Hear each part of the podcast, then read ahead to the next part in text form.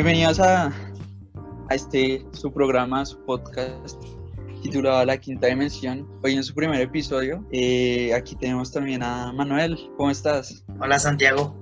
Eh, sí, un placer estar aquí con todos ustedes, eh, grabando pues el primer podcast de, de esto que vendría siendo La Quinta Dimensión, un proyecto que, que, pues, que estamos empezando y esperamos realmente que, que cumpla con las expectativas de todos ustedes. Me alegra que estés aquí presente con, con nosotros.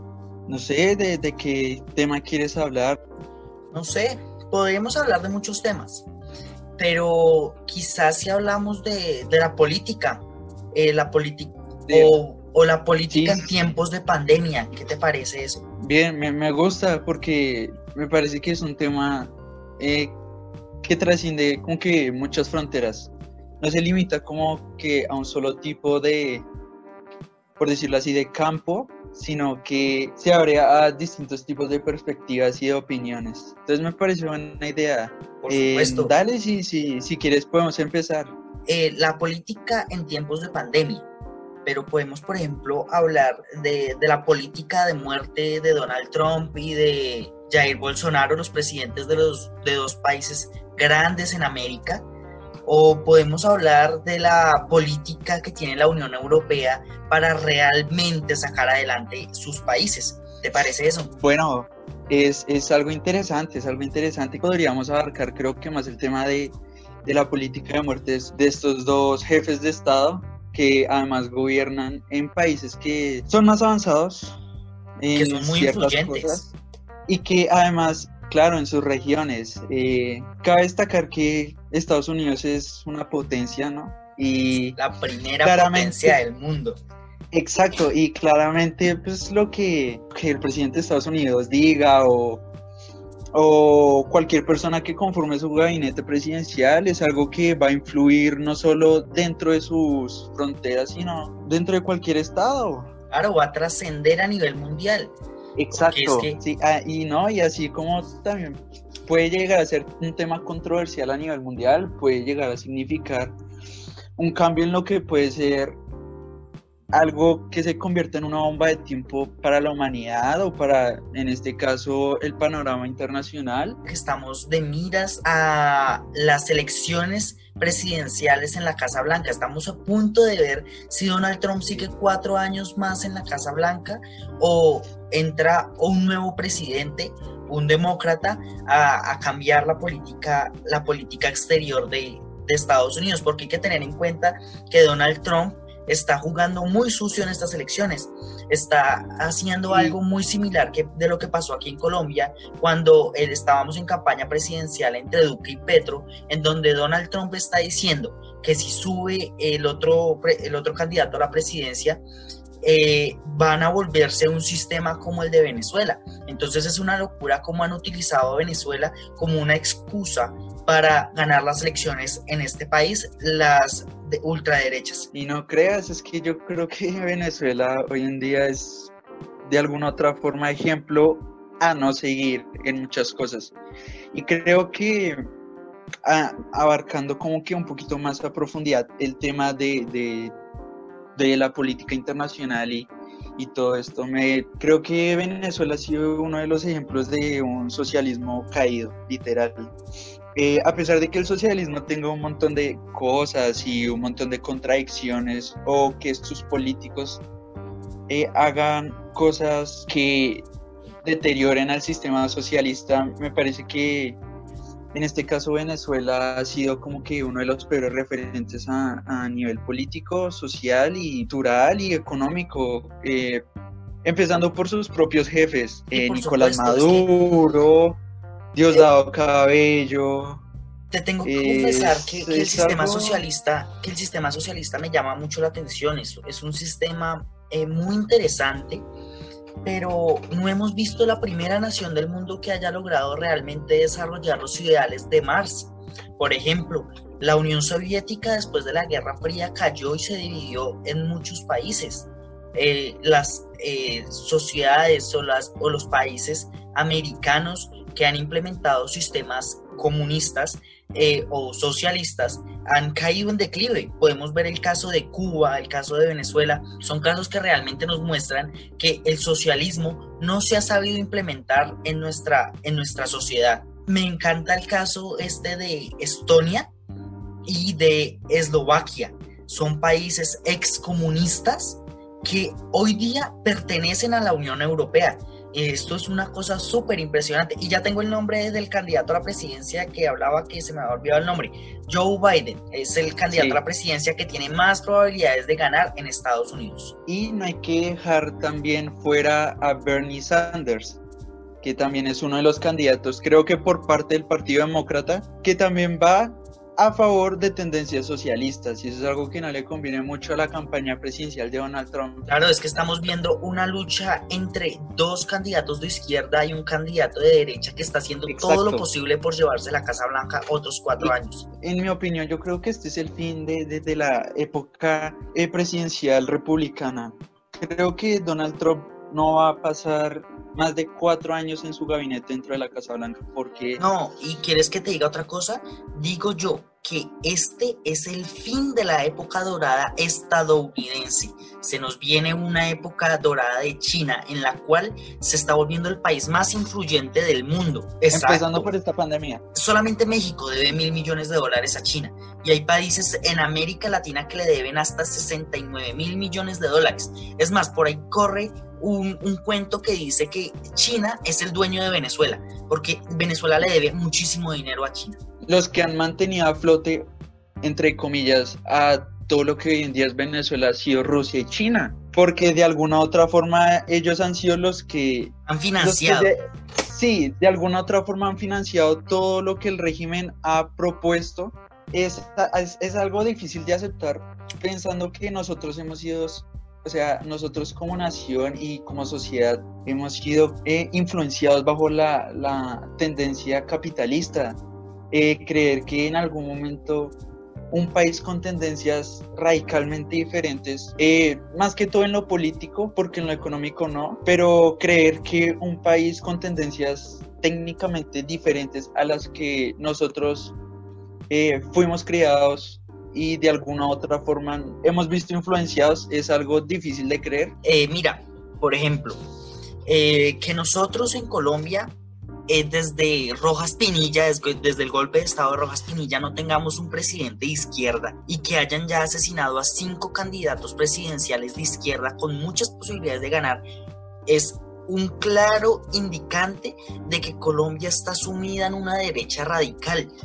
Y si no cambiamos las cosas, vamos a seguir sumidos en una derecha radical que lo único que le interesa es la corrupción y lo podemos ver en los índices de corrupción de Colombia. Además, pues la izquierda no se salva de la corrupción. Se dice que de esta deuda que, que tiene Venezuela con China, más eh, del 50% pasa a las manos directas de Nicolás Maduro y sus testaferros, por supuesto, como lo vemos con Alessab, el barranquillero que este estaferro de Maduro y en este momento está llegando a Estados Unidos extraditado. Todo esto, tema de la corrupción, también influye mucho en la política en tiempos de pandemia. Por ejemplo, eh, Duque comprando camionetas blindadas eh, en medio de una pandemia. Es un claro, índice de corrupción en el país y es necesario que los jóvenes se apropien de esto para empezar a cambiar las políticas colombianas. No, y, y no solo los jóvenes, empezar a tratar de concientizar a toda la población, porque pues al final, de alguna u otra forma, los adultos han contribuido a que esto sea lo que es.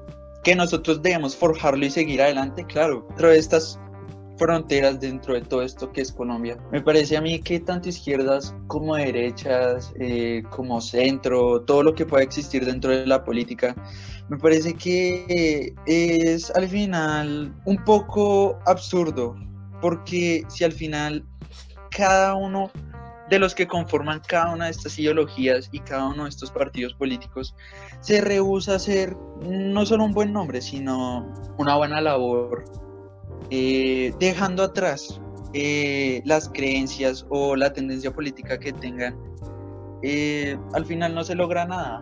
Es un poco caótico ver, ver la realidad desde la perspectiva en la que la estamos viendo, que de hecho no se veía desde los años 1918 por allá, cuando se dio eh, la gripe española, que fue otra pandemia que azotó a, a la humanidad, o con el H1N1, con todos estos virus que han puesto al borde del colapso a las sociedades.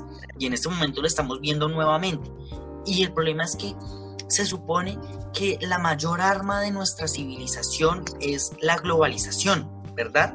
¿Y cuál ha sido el golpe más duro eh, que le ha dado el virus a la sociedad? Le ha dado justo la globalización.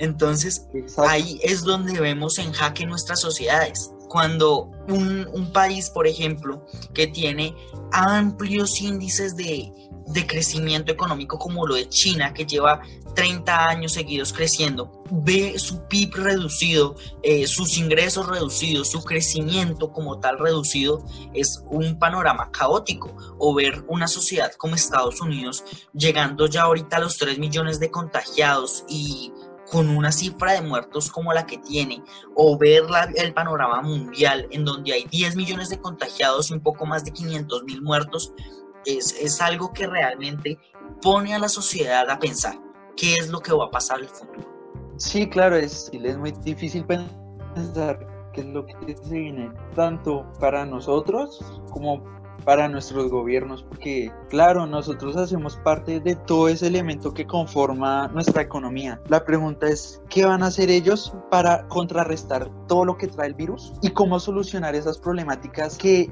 se fomentan gracias a esta pandemia. No, pues a mí me parece que a mí me parece que ya la ONU se está encargando de este tema, o sea, eh, los debates en la ONU han sido súper arduos en, en, los cuales se está tratando de definir el destino mundial. Pero es algo también mm, es algo también como difícil de analizar el tema de que todo va en beneficio de un solo grupo de naciones, porque si lo vemos bien al final, la mayoría de los países que viven eh, al ras o por decirlo así o que viven con lo mínimo. Exacto o tienen sus ingresos mínimos son países en vías de desarrollo se someten a las decisiones que tomen esas naciones que se consideran poderosas ya sea pues por su economía eh, con tal de mejorar su situación o esperando a que eso se mejore. Entonces yo me considero en desacuerdo en, en, ese tipo de cosas. Al final me parece bien que exista un organismo pues como la Organización de las Naciones Unidas, pues porque regula todo este tema que se refiere a la pacificación entre las naciones.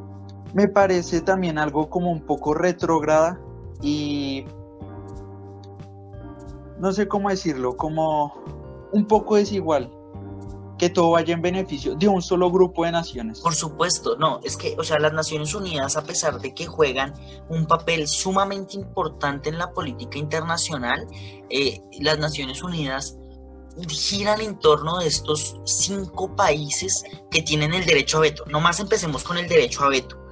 El derecho a veto es algo que me parece supremamente fatal porque es, darle la potestad a un país de callar a otro y de decirle que él no tiene ninguna autoridad para votar ante las Naciones Unidas, ante el organismo que regula la política mundial. Entonces me parece supremamente terrible. Quisiera hacerte una pregunta. Eh, ¿Cómo ves tú, eh, por ejemplo, que ahora en Colombia la política esté girando en torno a dos personajes icónicos de la política colombiana, eh, Álvaro Uribe Vélez y Gustavo Petro? Esta, esta política se ha dividido en estas dos partes y una parte pequeña de la población está en el centro, que se supone es Sergio Fajardo, pero muchos dicen que Sergio, que Sergio Fajardo es un uribista disfrazado de centro. ¿Qué piensas tú de esto? Me parece un poco complicado porque a pesar de que han venido manifestándose desde hace muchos años este tipo de declaraciones y algunos altercados que de alguna u otra forma se han evidenciado entre, entre el líder del Centro Democrático Álvaro Uribe Vélez y uno de los máximos exponentes de la izquierda colombiana, como lo es Gustavo Petro, me parece ya un poco pasado de moda, la verdad, viéndolo desde mi punto de vista, porque Esto es como ver, por ejemplo, hace, hace unos años la lucha entre liberales y conservadores. Exacto, exacto. Se, está polarizando el país y no se está llegando a ningún lado. Eso es como ver solo dos lados de la moneda, o sea, finamente. Eh, no logramos ver a perspectiva más allá todo lo que sucede en el ámbito de la política, eh, lo que sucede con Sergio Fajardo. Eh, no sé si son especulaciones, no sé si son teorías, no sé si son chismes, porque puede pasar, pero si sus propuestas son buenas, si él propone una alternativa distinta para mejorar la situación, no como las soluciones tradicionales que proponen los partidos de izquierda y derecha, me parece aceptable. Pero me parece que, me parece que la izquierda colombiana no está proponiendo soluciones tradicionales. O sea, Gustavo Petro tenía unas, unas soluciones para diversificar la economía en Colombia. Por ejemplo, él, él veía que el aguacate fue algo muy criticado durante su campaña política, eh, tenía que ser un producto que se exportara en Colombia una materia prima principal de exportación en Colombia, porque él decía que en algún momento el aguacate iba a llegar a valer más que el petróleo y que vimos hace unos meses cuando inició este tema del, del declive económico por el coronavirus, un aguacate valía más que un barril de petróleo. ¿Qué puede hacer también un político izquierda rodeado también de ministros que están en su contra? Ah, pero igualmente como, como los ministros los elige el propio presidente, o sea, me parece que cuando algún día, yo estoy seguro que Petro va a ser presidente en el 2022, cuando, cuando él gane, cuando él gane la presidencia eh, dentro de dos años, vamos a ver a personajes como, no sé, como Gustavo Bolívar, como ministro, me lo imagino yo a él como un ministro. Eh, personajes icónicos también de la izquierda colombiana como ministros. Entonces vamos a ver cómo es realmente un gobierno de izquierda colombiana. Porque yo he vivido 16 años, de los 16 años vi, vi 8 años de Santos, vi unos cuantos de, de Uribe, vi 6 años de Uribe y he visto dos de Duque y los tres son presidentes de derecha. Entonces, sí me interesa saber cómo es un gobierno de izquierda y qué beneficio podría traer para el país. Claro, no, es aceptable, es aceptable. Además, sí, estamos, estamos viviendo una época en la cual todos estamos sedientos de cambio, todos tenemos sed de cambio, todos queremos estar de alguna otra forma en medio de una sociedad que progrese, eh, en medio de una sociedad de cambio. No está mal, pero hay, hay, hay algo muy, muy, muy alejado y es gobernar la ciudad de Bogotá y otra cosa es gobernar Colombia. Y creo que como tú lo dijiste, en 16 años que hemos visto tres presidentes, dos y medio, eh, nos hemos dado cuenta que gobernar un país y un país como este no es cosa fácil. Y además de eso, considero que no toda la gente va a estar de acuerdo. Por supuesto, ¿no? Poner, estar de poner de acuerdo un país es como cuadrar 20 micos con una foto. O sea, eso es una cosa muy difícil eh, poner todo un país de acuerdo. Siempre va a existir este tema de la polarización. Y, y, es por el, exacto, y es por el mismo tema, por lo que estábamos hablando hace un momento. Es por la cuestión que o todo el mundo va para un lado o todo el mundo va para el otro, pero no todos vamos para un mismo camino. Y eso es algo que eso es, eso es algo que de alguna otra forma sí me da un poco de tristeza porque nos muestra que al final siempre hemos estado divididos, o sea, siempre hemos estado divididos. No, y es que, por ejemplo, hay un libro que se llama El Contrato Social. Sí, este libro eh, nos explica realmente cómo lo que tiene la gente como concepción de lo que debe ser para un país no es lo que realmente eh, puede ser, porque por ejemplo, un individuo toma sus decisiones para un país basada en, su posición como individuo, o sea, en su, bien personal. Y si juntamos toda la cantidad de personas que piensan en su bien personal, tenemos una decisión conjunta, un bien común. Entonces vemos que el bien común no es más que la suma de los intereses personales de las personas. Bueno, y ahorita, ahorita yo vi que mencionaste el tema de, de la alcaldesa de la alcaldesa de Bogotá y el presidente. Es, es bien interesante cómo se ha llevado esta discusión entre estos dos mandatarios, entre los dos mandatarios más importantes del país, bueno, después de, del fiscal, que es el segundo mando más importante del país. Claro. esta, esta posición entre ellos dos me parece bien interesante. Claro, interesante en el sentido de que eh, en un bando hay una persona la cual está enfocada, podríamos decirlo, en el bien común.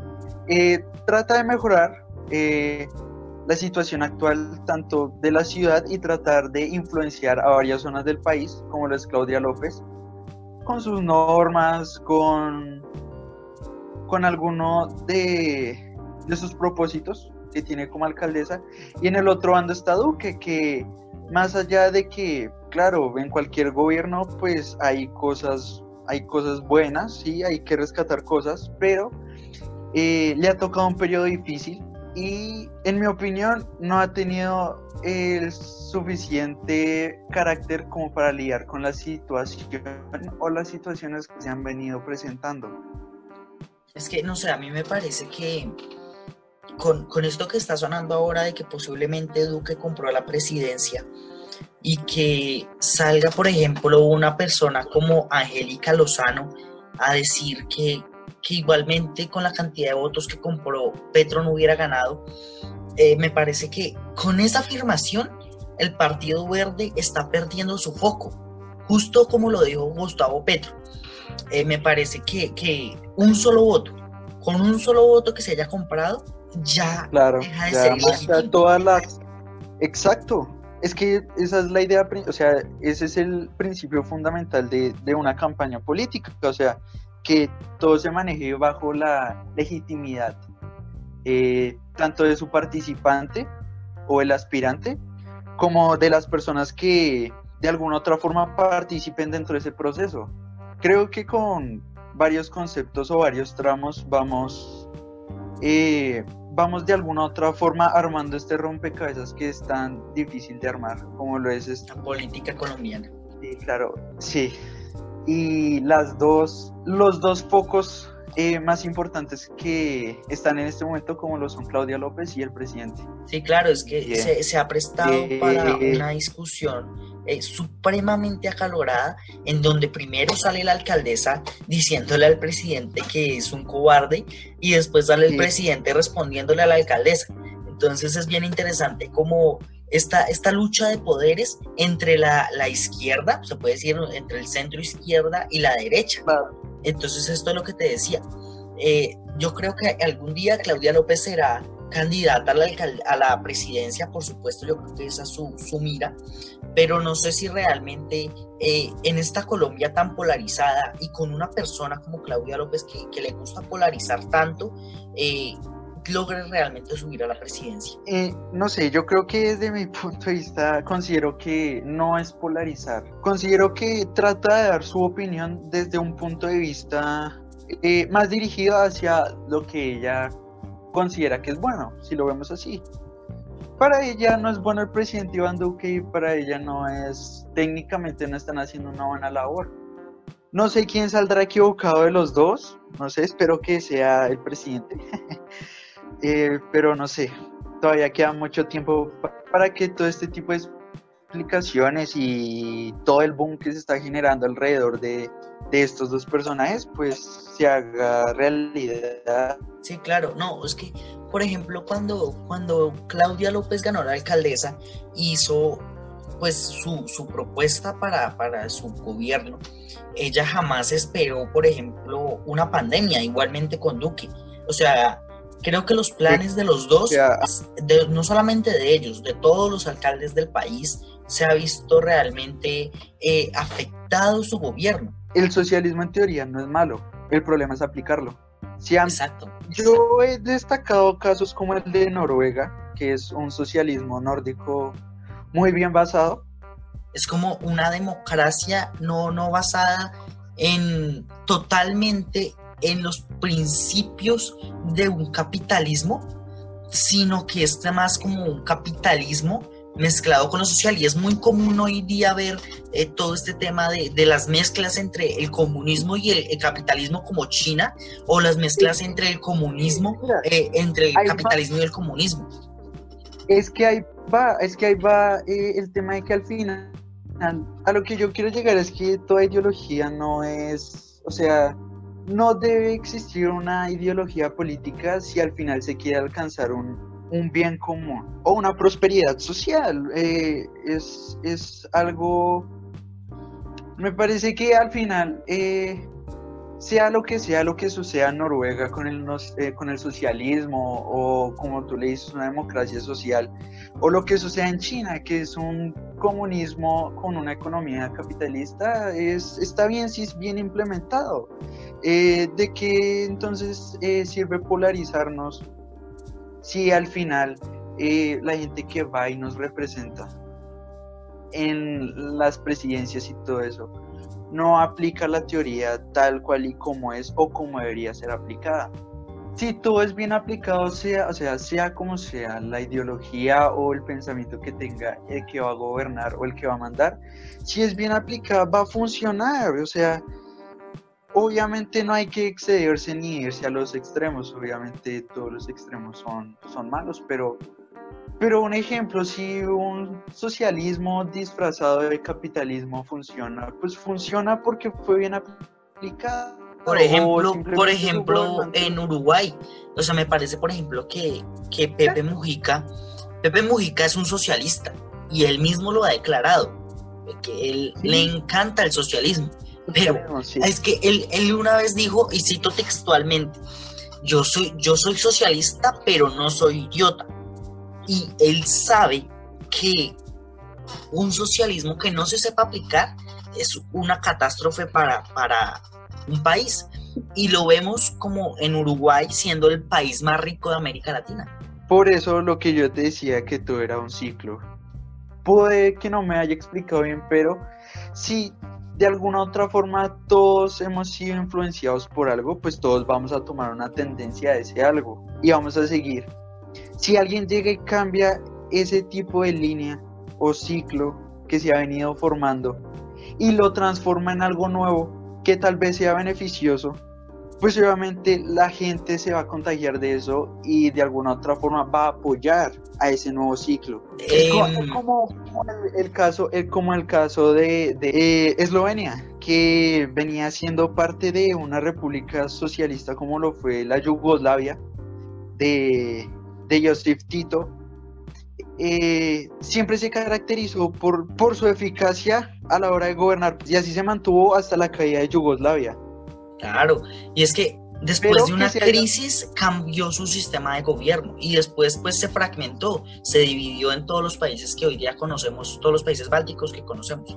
Y, y, y, otra cosa muy distinta es que se haya fragmentado ya hace unos años atrás, no por políticas, sino por costumbres y comunidades étnicas, que fue algo muy distinto, que fue lo que sucedió en la guerra de los Balcanes. Pero por el simple hecho de que en su población no habían serbo-croatas. Exacto.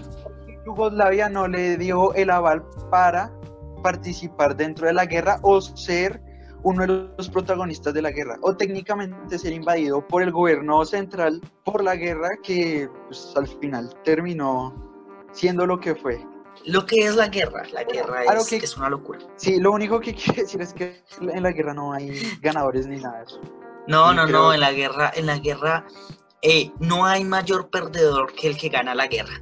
Escuché una Exacto. vez esa frase. No sé si alguna vez a Churchill se le haya pasado por la mente cuántas, cuántos alemanes mató. No sé si se le haya pasado por la mente. Ganó la guerra, pero, pero bajo qué costo. Pero, exacto, pero imagínate. Está ese lado, el lado de que listo, la moral lo contraataca y le dice a él mismo que lo que hizo está mal.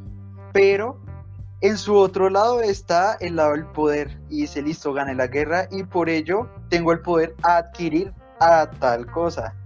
Por eso no se detuvieron. Por eso el simple hecho de que Alemania estuvo dividida. Exacto. Donde a Churchill o, o a Stalin o al presidente francés se le hubieran ocurrido decir, que la Morales ganó, no hubiera pasado todo lo que hubiera pasado y tal vez la humanidad no sería lo que es hoy. O sea, ¿a ti te parece que de la guerra surge algo bueno de todas formas? Sí, me parece que de alguna otra forma surge unidad y de alguna otra forma eh, puede que a pesar de, de todo lo que se pueda cometer dentro de un acto como lo es la guerra, genocidios, violaciones, torturas, eh, pienso que puede existir algo que nunca se va a quitar de la mente de las personas y es el perdón. Si el perdón existe, todo se puede sanar.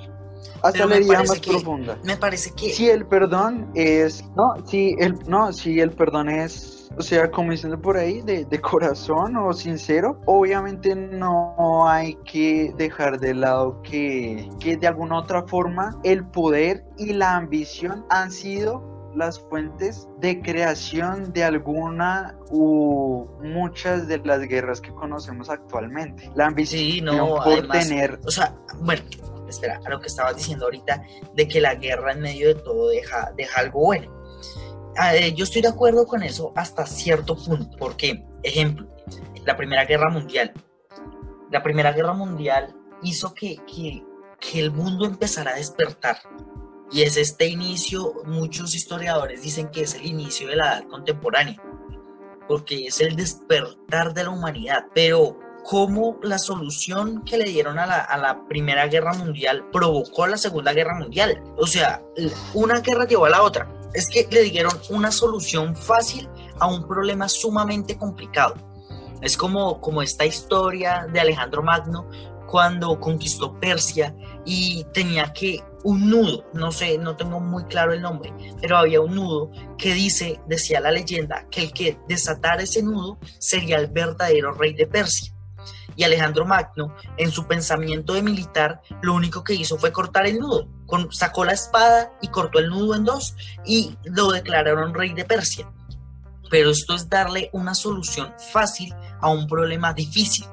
Esto fue lo que pasó en Alemania y fue lo que provocó ese nacionalismo tan fuerte que llevó unos años más adelante a Hitler al poder y nos lleva a la Segunda Guerra Mundial. Entonces me parece que la guerra tiene algo bueno, pero la reconciliación de la guerra es lo que realmente nos decide si lo que sacamos bueno de la guerra va a ser duradero o no. De la Segunda Guerra Mundial que se sacó, se sacó las Naciones Unidas. ¿Y es algo bueno? Claro que es algo bueno. Ha mantenido la, paz en el mundo relativamente durante 75 años. Entonces, pues sí ha sido bueno, pero igualmente sigue siendo algo desigual, algo que le da más poder a cinco países que tienen el, poder de callar a otros. Por ejemplo, el derecho a veto. Eh, el tema del derecho a veto, simplemente digo que estoy muy en contra, porque el derecho a veto es algo inaceptable. Pero bueno, no pasó nada con la anexión de Crimea, porque Rusia tiene derecho a veto. Ahí podemos, ahí podemos llegar a la conclusión de que no solo un país o determinados países eh, son declarados con este derecho a no opinar sobre eh, algunas discusiones o la mayoría de las discusiones, sino que cualquier país no deja de estar exento de pasar por esa situación. No sé, es algo, es, eh, en mi opinión es algo muy loco, es, es algo muy loco porque son, lo que te dije al principio, es un tema que abarca muchos campos y uno se puede extender mucho tiempo. Eh, claramente hemos visto que eh, de un lado pasamos a otro lado y de ese lado nos desprendimos a otro lado. Es, es una cuestión, lo que te digo, es difícil de analizar, pero con, con hilos, con con algún tipo de piezas. Claro, con mucha paciencia. Con mucha paciencia y ahí por ahí alguien que dice que para tratar la guerra y estas atrocidades que ha cometido la humanidad es necesario tener las tripas a un lado, porque realmente lo que sucedió y todas las masacres que sucedieron son innombrables. Por ejemplo, eh, el ataque a a Japón con las dos bombas nucleares. No sé si sabías que en principio, cuando Einstein estuvo de acuerdo con la creación de las bombas nucleares, es porque él pensó que las bombas se iban a lanzar a Alemania y él tenía un resentimiento hacia Alemania. Este genio que, que ayudó a crear las, las bombas nucleares pensó que se iban a lanzar a Alemania y cuando se dio cuenta que su creación había sido utilizado para masacrar pueblos o, ciudades en Japón, eh, realmente creo que se sintió la persona más frustrada de todas, que su creación haya ayudado a que la humanidad se haya empezado a destruir a sí misma es algo que yo creo que no cabe en la mente de ningún científico por más inteligente que sea. Claro, exacto. Además partiendo de que de que era judío. Exacto, por eso, por eso precisamente es que él creó las bombas nucleares. Y pensar que una Alemania nacionalista se apoderaría de lo que sería su invento, su creación, creo que le debió haber pegado muy duro en el ego. Sí, sí, Einstein hubiera tenido la, la posibilidad de ver unos años hacia el futuro y darse cuenta, eh, no más, no más de la Guerra Fría, yo creo que él no hubiera creado las, las bombas nucleares. Sí. Porque es una locura. En el momento en que la humanidad alcanzó el poder de destruirse a sí misma, tocamos fondo. Porque ¿quién pensaría que un grupo de, de seres humanos sería capaz de, de llegar a esas instancias? de utilizar su inteligencia en para contra de, en contra de la humanidad. Sí, de su, o sea, de, de su propia especie. A nuestros, pares. sí, a nuestros propios pares. Eh, con tal de obtener tal vez un beneficio que tal vez dure poco, tal vez pueda durar mucho, pero que al final va a estar ligado a costas de vidas o técnicamente de la sumisión de pueblos o de muchas cosas más que son aborrecibles. No, es como por ejemplo la conferencia de Berlín en donde se repartieron África, sin ni siquiera contar con las poblaciones africanas. Exacto, o sea, no tuvieron en cuenta el, el, derecho que ellos tienen a opinar sobre sus territorios y lo que ellos consideran que es correcto para ellos. Pero pues como hace, hace un tiempo se utilizaba la ciencia para para denigrar a ciertas razas. Por suerte, ya salió un estudio diciendo que no existen las razas, que realmente lo único que existen es diferentes variaciones en las especies de acuerdo a su clima y el lugar en donde viven, en el lugar en donde están posicionados. Pero me parece que, que en esta época en la que vivimos, que una persona, por ejemplo, eh, pongamos el ejemplo de Estados Unidos, que es un caso supremamente eh, relevante para este tema, que denigra a, otro ser humano por su condición o por su color de piel, realmente es una persona del siglo pasado, es algo supremamente retrógrado. Y es que hoy en día vivimos en la época de la libertad, en la época de la libertad de expresión, en la época de la libertad de cultos, en la época de la libertad, en toda esta época en la que cada persona es libre de hacer lo que se le dé la gana, literalmente. Entonces, eh, no podemos agredir a otra persona por su condición. Exacto, pero ¿qué pasa cuando esa persona tiene el poder y hace cambiarle la mentalidad a otras personas? Eso se llama manipulación. Exacto, y eso es lo que pasa en diversas comunidades, diversas comunidades que son extrema, eh, son extremistas, lo podemos ver con grupos terroristas, hasta con propios gobiernos tenemos el caso de Corea del Norte. A un extremo, o sea, no nos podemos ir a un extremo, sino también podemos ver que la manipulación existe hasta en el medio más sutil. Lo podemos ver en Estados Unidos, hasta acá en Colombia, lo podemos ver en Islandia, en España, en muchos lugares. Lo que pasa es, es que esas personas que se han encargado de infundir. Por supuesto, pero es que, o sea, la manipulación existe en todos los lugares del mundo en todos los lugares existe la manipulación y eso es algo contra lo que no podemos combatir. O sea, hay peleas como esa que no se pueden dar. Uno no puede luchar contra la manipulación. Uno lo que tiene que luchar es contra la gente que se deja manipular. ¿Y cómo lo combatimos? Con educación. La educación, eh, la educación es un punto clave para erradicar a las personas que se dejan manipular. La manipulación no la podemos acabar. Entonces, la educación es un pilar, algo fundamental, pero si no lo complementamos con otras políticas económicas, eh, militares y otras tantas políticas, realmente no va a servir de nada. Entonces por eso necesitamos un gobierno íntegro y que al mismo tiempo no solamente piense en un sector de la población, que piense en todos los sectores de la población. Pero es difícil pensar en un lugar sin manipulación cuando vivimos en una era digitalizada. Por supuesto, es que vivimos en la era de la manipulación.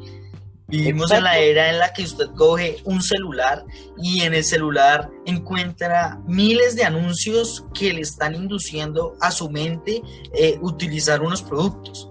Facebook, por ejemplo, eh, mete miles de anuncios en los cuales induce a sus consumidores a consumir más y más y más de esa publicidad. ¿Cómo será que el mercado más grande actualmente es el mercado de la, eh, del marketing. Supremamente increíble. Pero lo que pasa con el marketing es que existe el marketing que manipula. Por supuesto, lo que te decía, la manipulación está en todo lugar. Pero también hay otro tipo de marketing que lo que hace es cubrir las necesidades, ayudar a las demás personas a cubrir las necesidades. Y con ese marketing realmente vender sus productos. El problema que, que hay con la manipulación es que quieren vender pan pero el pan está en mal estado, pero manipulan a la gente para hacerle creer que el pan está bueno. Esa es la manipulación.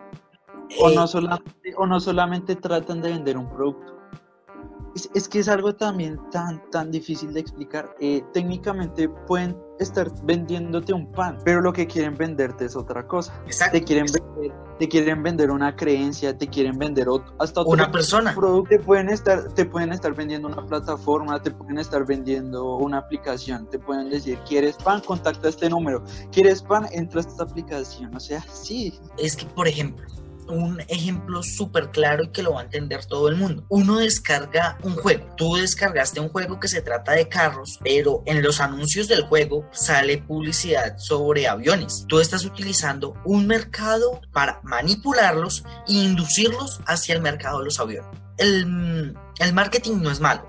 Lo que es malo es la manera en la que ciertas personas utilizan el marketing. Es más, han utilizado el marketing para vender personas. Ejemplo, eh, para vender la campaña y para comprar la presidencia de Duque. Entonces, eh, en redes sociales, cuando en este tema de las bodegas, de lo que sucedió con las bodegas uribistas, que existían personas que estaban eh, tuiteando cosas para, para hacerle creer a, a las personas de Twitter, que realmente es una minoría, por cierto, solamente el 4% de la población de Colombia utiliza Twitter y nosotros entramos a leer ese 4% de la población que estoy seguro que es la población que más veneno tira en todo el país. Entonces, eh, nosotros entramos a leer esas personas y lo único que estamos haciendo es contagiándonos de la manipulación que otros inducieron en ellos. Por ejemplo, nosotros vemos a, eh, a una persona en Twitter a un pobre defendiendo a, Uribe.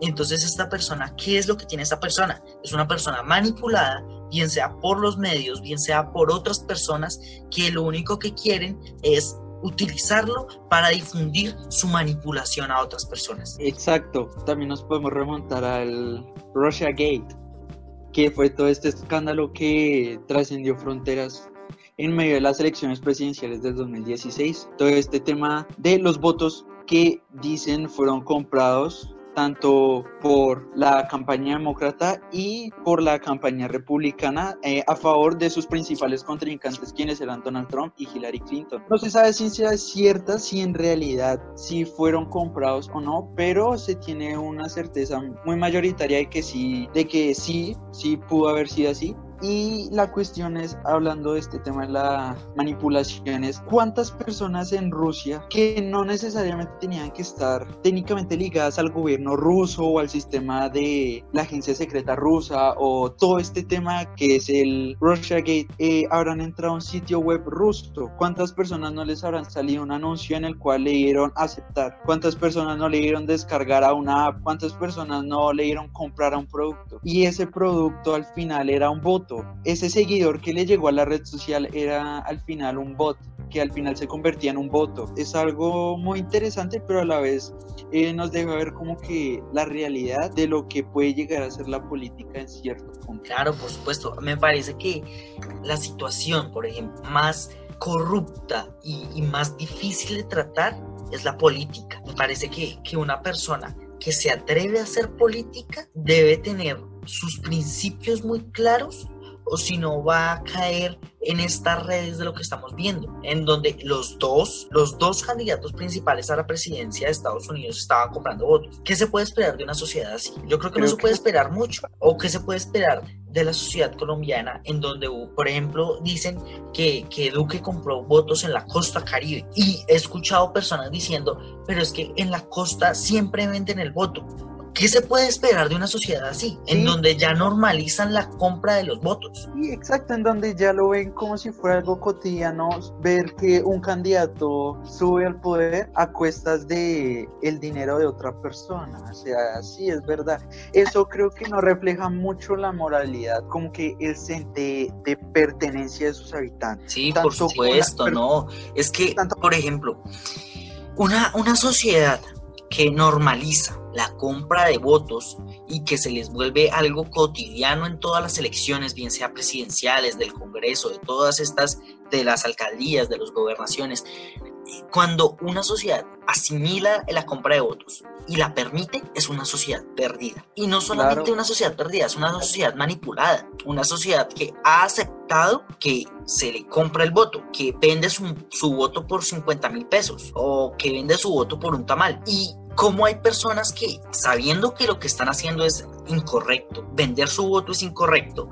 prefieren venderlo por 50 mil pesos y no denunciar a la persona que le está comprando el voto. Entonces, vemos el mal accionar por parte de las personas que compran los votos, pero vemos un accionar aún peor por las personas que los venden. Claro. O sea, en la cabeza de quién cabe vender un voto.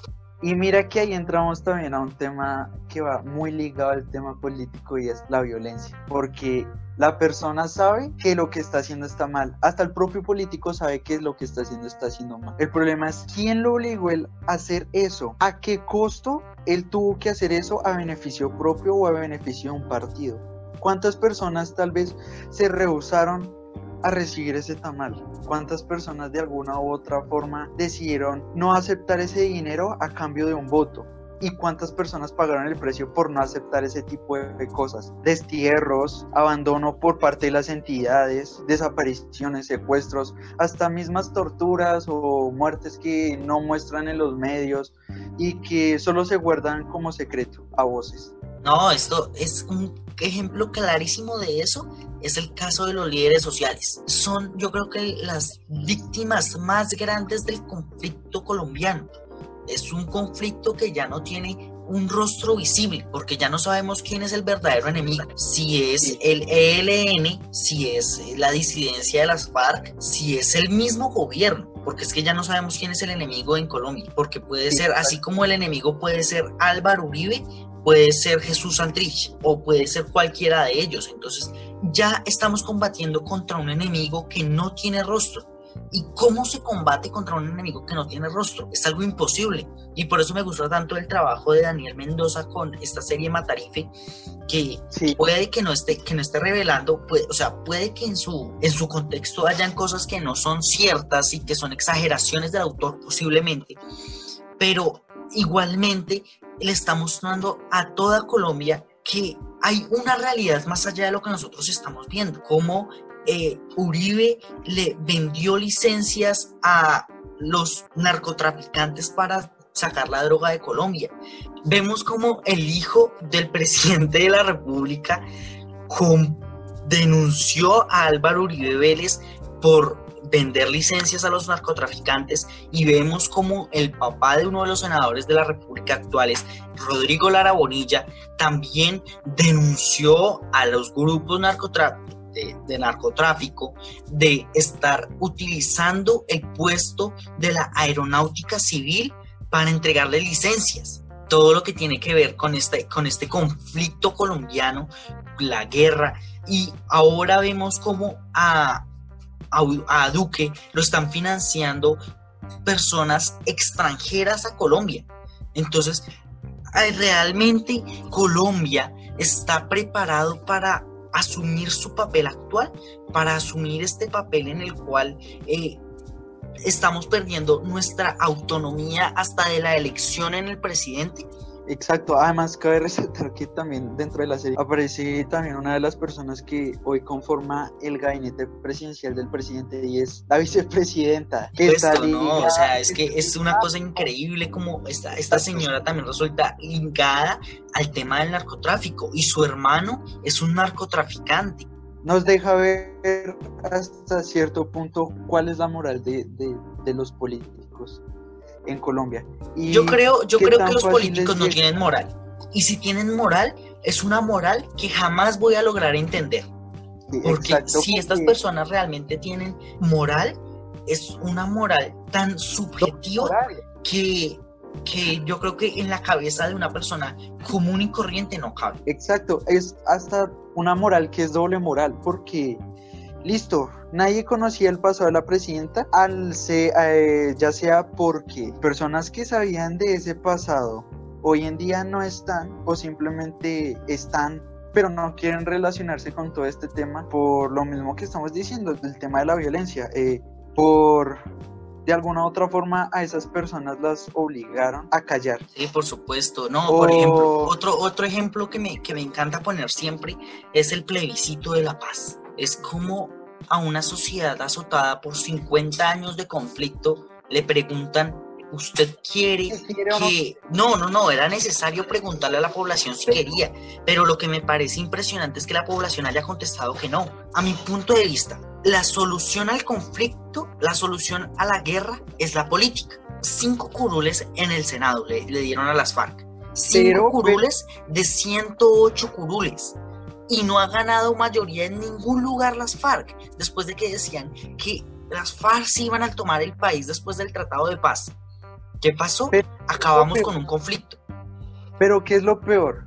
Que en el plebiscito para la paz la gente haya dicho que no a pesar de todo lo que se ha venido presentando y lo que se vino presentando desde hace 50 años y la magnitud de ese evento en la sociedad o que el proceso de paz y el acuerdo de paz se hayan llevado a cabo en contra de lo que se había votado a favor del plebiscito. No, es que lo que vimos fue después del plebiscito para la paz, no sé, no sé si lo recuerde, eh, hubo una manifestación gigante en todo Colombia solicitándole al presidente que se firmara el Tratado de La Habana. Igualmente, Santos lo firmó. ¿Y qué ganó Santos firmando el Tratado de Paz? Se ganó un premio Nobel y se ganó el puesto como la persona que acabó, entre comillas, el conflicto con las FARC. Pero él simplemente firmó el tratado y se fue y dejó al, al que seguía con el problema real, que es la implementación del tratado. ¿Y cuál es el problema para, para Colombia? Que el que está implementando el tratado está en contra del tratado. Entonces, ¿qué está pasando? Están utilizando los dineros destinados para la paz para comprar camionetas. Las FARC perdieron su tendencia socialista hace muchísimos años. O sea, no podemos decir nosotros que las FARC eh, tienen una tendencia socialista. las FARC tienen una o tenían una tendencia terrorista una tendencia al narcotráfico. O sea, la fuente ideológica real de los grupos armados actuales de Colombia perdió su fundamento hace mucho tiempo. O sea, nosotros no podemos decir que el ELN, creado por el padre Camilo, eh, todavía tiene sus, sus fundamentos en lo que dijo el padre Camilo. Eso se perdió hace mucho rato, porque se centraron en secuestrar gente, extorsionar ganaderos y mandar droga hacia los Estados Unidos. Esa es la política de los que hacen revolución en Colombia. Eso va ligado junto a lo que estamos diciendo de la política. La política va ligada junto con la violencia. ¿Quiénes son los encargados de hacer en este caso el trabajo sucio? Los grupos que en un principio luchaban por la igualdad tanto en la ciudad como en el campo. ¿Y quiénes eran los intermediarios entre esos dos polos opuestos? El narcotráfico. ¿Y quién era el que ligaba las acciones para que los políticos pudieran negociar con los terroristas y los terroristas estuvieran de acuerdo. El narcotráfico. Exacto. Que el narcotráfico lleva moviendo eh, los hilos del poder en Colombia muchísimos años. Y como vamos, los va a seguir moviendo por muchos años más. Si nosotros no nos apropiamos de lo que está sucediendo, los va a seguir moviendo. Claro, eh, empezando desde hace muchísimo antes, con Gonzalo Rodríguez Gacha, que yo creo que fue el primero que, creo que fue el precursor del narcotráfico en Colombia eh, con vistas al exterior. No hay que justificar eh, todo acto pues que denigre la imagen de una sociedad digamos que, que, si el Tratado de Versalles hubiera sido diferente, realmente, o, o a Hitler hubieran, eh, lo hubieran aceptado para ser un artista, hubiera sucedido la Segunda Guerra Mundial. Entonces, es, yo creo que también el contexto de, en el que vive la persona. O tal vez si hubieran sucedido, tal vez Hitler no sería Hitler, sino sería otra persona, o tal vez hubiera sido solo Mussolini, o sí, o tal vez Italia seguiría igual, o tal vez Alemania nunca se hubiera dividido, o tal vez Alemania se hubiera dividido y todavía seguiría dividida. Tal vez el narcotraficante solo sería Gonzalo Rodríguez Gacha, o los hermanos Rodríguez Orejuela, o los dos. O tal vez ellos también se hubieran acoplado a las ideas de Pablo Escobar y se hubieran alineado. No sé, tal vez el narcotraficante hubiera sido otra persona, tal vez Pablo Escobar no estuviera muerto. Sí, por supuesto, ¿no? O sea, yo creo que con que cambie, con que cambie el destino o con que cambie el pasado de una sola persona, cambiaría o desencadenaría una ola de hechos nuevos.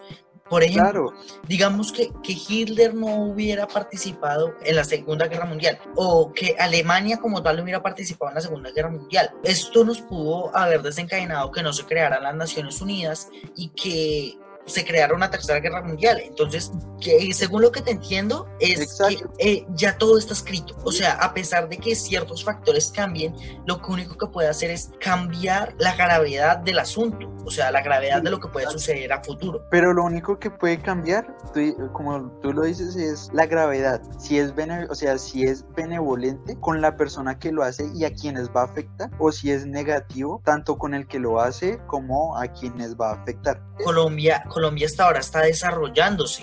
Colombia es un país que hasta ahora está construyendo los cimientos de lo que puede ser algún día una gran nación. Y al final, lo que, que te vengo diciendo, es un ciclo. Si Pablo Escobar se hubiera criado en el ambiente que se crió Elon Musk, no sería Pablo Escobar. O sea, exacto. o técnicamente, ¿Qué tal si cambiáramos el contexto de toda la sociedad colombiana? O técnicamente si una persona apoyáramos, exacto, o qué tal si apoyáramos a todas las personas que hay en Colombia y le diéramos las herramientas suficientes para desarrollarse. No tendríamos un país lleno de genios o un país lleno de empresarios, una nación como los Estados Unidos que bien o mal ha dado las herramientas a su población para desarrollarse. Todas estas preguntas son sumamente interesantes, pero tenemos que dejarlas para otro podcast, para el segundo podcast de la quinta dimensión. Entonces nos despedimos de ustedes, escúchenos en nuestras plataformas, YouTube, Deezer, Spotify, Apple Podcast y Google Podcast. Espera a nuestro segundo episodio de este tu podcast La Quinta Dimensión. Eh, nos despedimos, Manuel su servidor, Santiago.